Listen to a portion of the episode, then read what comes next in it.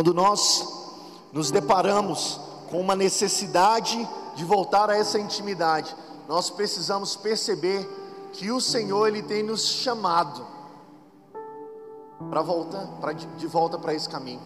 O Senhor nos tem chamado para o secreto. O Senhor nos tem chamado para uma intimidade. Não há nada mais precioso do que a presença do nosso Senhor. Não há nada mais vivo, não há nada mais transformador do que estarmos na presença dEle. Quando Jesus ele encontra com o jovem rico, nós temos mais uma vez um paralelo entre a lei e a graça. Porque essa é uma passagem que demonstra um coração de um Deus que ama aquele no qual ele está olhando. Nessa passagem, o jovem rico, ele se achega ao Senhor, chamando ele de bom mestre, e Jesus já começa a tentar ensinar a ele o verdadeiro relacionamento. E ele fala: Não há um bom, apenas o Pai que está no céu. Mas diante dessa resposta de Jesus, esse jovem, ele não entendeu. E ele perguntou: Senhor, o que, que eu preciso para acessar, para estar contigo, para estar no reino? E Jesus dá a segunda oportunidade para ele: fala, você precisa cumprir a lei. Jesus não esperava e ele não espera nem de você que haja um cumprimento de uma lei, porque ele é o cumprimento de toda a lei. Mas naquele momento ele estava dando uma segunda oportunidade. Ele olhava para o Senhor e falava, ele olhava para o jovem rico e falava: Filho, eu sei que é impossível cumprir, eu estou te dando uma oportunidade. Mas infelizmente, pela segunda vez, o jovem rico deu uma resposta errada. Ele falou: Eu estou cumprindo toda a lei desde criança. Eu cumpro a lei desde criança. Então Jesus dá a terceira oportunidade. Jesus vira para o jovem e fala: Então vende todos os seus bens, dá aos pobres e me segue. Irmãos, olha para cá. Senhor Jesus, Ele sabe aquilo que pode te roubar dele. Quando ele confrontou o jovem rico, é porque ele sabia que se o jovem rico fosse da maneira que ele estava, no futuro o dinheiro ia roubar o coração dele.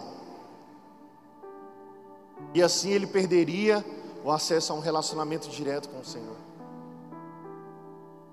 O Senhor sabe aquilo que tem te impedido de se relacionar com Ele no íntimo, no secreto, Ele sabe. Você também sabe. Você sabe o que tem te roubado do Senhor nesses dias. Por isso que há um clamor, há um grito. Volta para a intimidade. O Senhor está te chamando. Mas às vezes nós também temos um conceito errado sobre o que é o chamado. Às vezes por uma cultura que nós temos na vida cristã, e aí você converte, você começa a viver a vida da igreja, o irmão fala assim: e aí, qual que é o seu chamado? E aí você fala: meu Deus, o que, que é isso? Eu não sei se você passou por isso, eu não sei se você está nessa crise, mas eu tenho algo para falar para você nessa noite. Eu sei qual é o seu chamado, eu sei para que o Senhor te criou, porque nesse mesmo capítulo, em Gênesis 3, o Senhor revela o chamado universal para nós. Irmãos, muito mais importante do que a nossa posição é o chamado do Senhor. Quando a gente começa a estudar a palavra de Deus, existem alguns princípios que regem o estudo da palavra que nós chamamos de hermenêutica, princípios de estudo da palavra. Um desses princípios se chama o princípio da primeira menção. Toda vez que algo é citado a primeira vez na palavra de Deus, ela vai liberar em linhas gerais o significado durante toda a palavra de Deus daquele assunto. E a primeira vez que a palavra chamado é citado na palavra de Deus foi em Gênesis, no capítulo 3, no verso 9. Quando Deus vai visitar o homem após a queda. E quando Deus vai encontrar o homem após a queda, o homem está fora de posição. Porque o pecado tirou o homem da posição original dele. A posição original era se relacionar com o Senhor todos os dias, na viração do dia. O pecado tirou o homem de posição.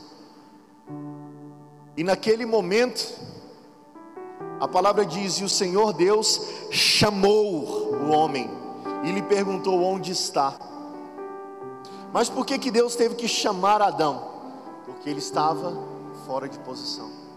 A primeira vez que a palavra chamado é citado na palavra de Deus é para chamar você para estar com Ele. Então, irmão, deixa eu te falar algo. O chamado de Deus para a sua vida é um chamado para se relacionar com Ele, acima de todas as coisas. Não confunda chamado com vocação. Não ache que a sua ação de fazer é aquilo que Deus tem para a sua vida de uma maneira completa. Não. O seu chamado é para se relacionar com Ele. E a partir desse relacionamento íntimo, perto, próximo, o Senhor ele vai revelar aquilo que tem que ser feito através da sua vida na terra. Todas as vezes que Deus precisou fazer algo, ele levantou homens, e ao levantar homens, ele capacitou esses homens. Mas antes de toda ação, a partir dessa capacitação, tinha o um relacionamento.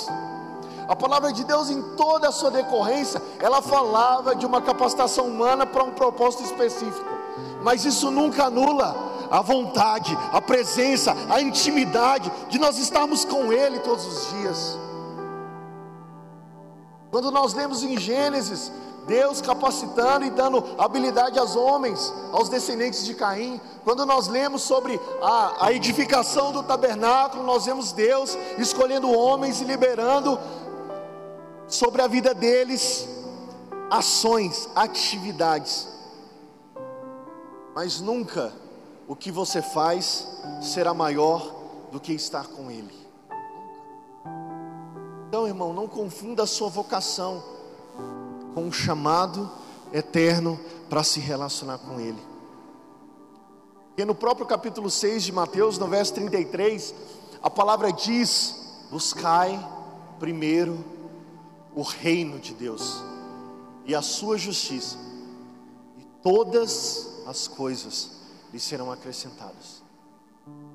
Nosso chamado original é de se relacionar com Ele, e a partir do nosso relacionamento com Ele, todas as coisas serão acrescentadas. Não porque nós estamos desesperados precisando, mas é porque o Senhor vai nos colocar no caminho correto para que as coisas aconteçam da maneira que Ele tem para nós porque o caminho dele, os caminhos do Senhor são mais altos do que os nossos. Quando a palavra declara em Efésios 3 que Ele é poderoso para fazer infinitamente mais do que tudo que nós pedimos e pensamos, é porque Deus não quer que você se limite a você mesmo. Se você se limita a si mesmo, você vai viver uma vida incompleta.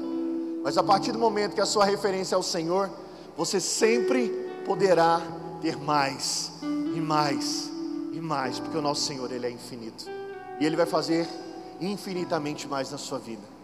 Eu queria te convidar a ficar de pé por um instante.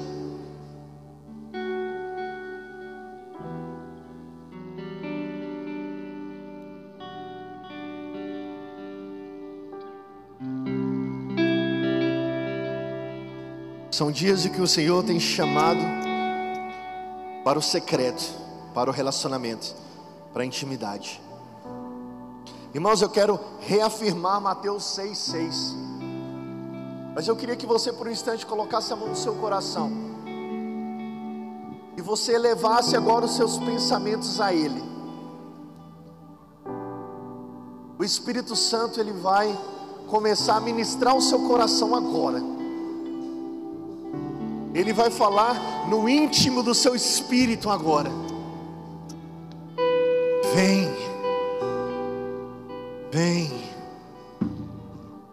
volte para o secreto, volte para a intimidade.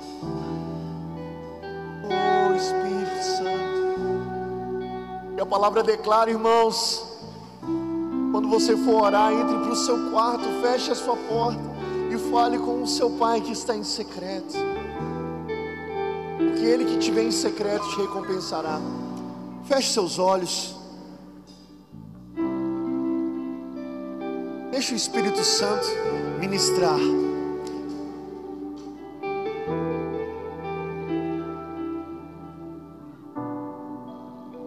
Vem Espírito Santo. Fale Espírito Santo.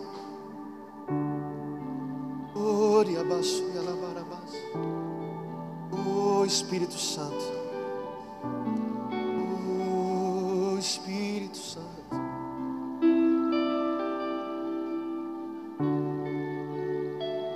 O Senhor tem chamado um povo para o secreto.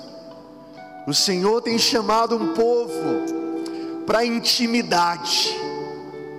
O Senhor, Ele quer revelar algo ao seu coração, de uma maneira viva, de uma maneira transformadora, não apenas através de outras pessoas, não apenas através de pastores, não através de palavras, não apenas através de tudo aquilo que nós temos acesso hoje, não apenas através disso, mas Ele quer te falar no particular, no íntimo, no secreto, no seu coração. O Senhor, Ele está clamando: vem, vem, vem. O Senhor está atraindo corações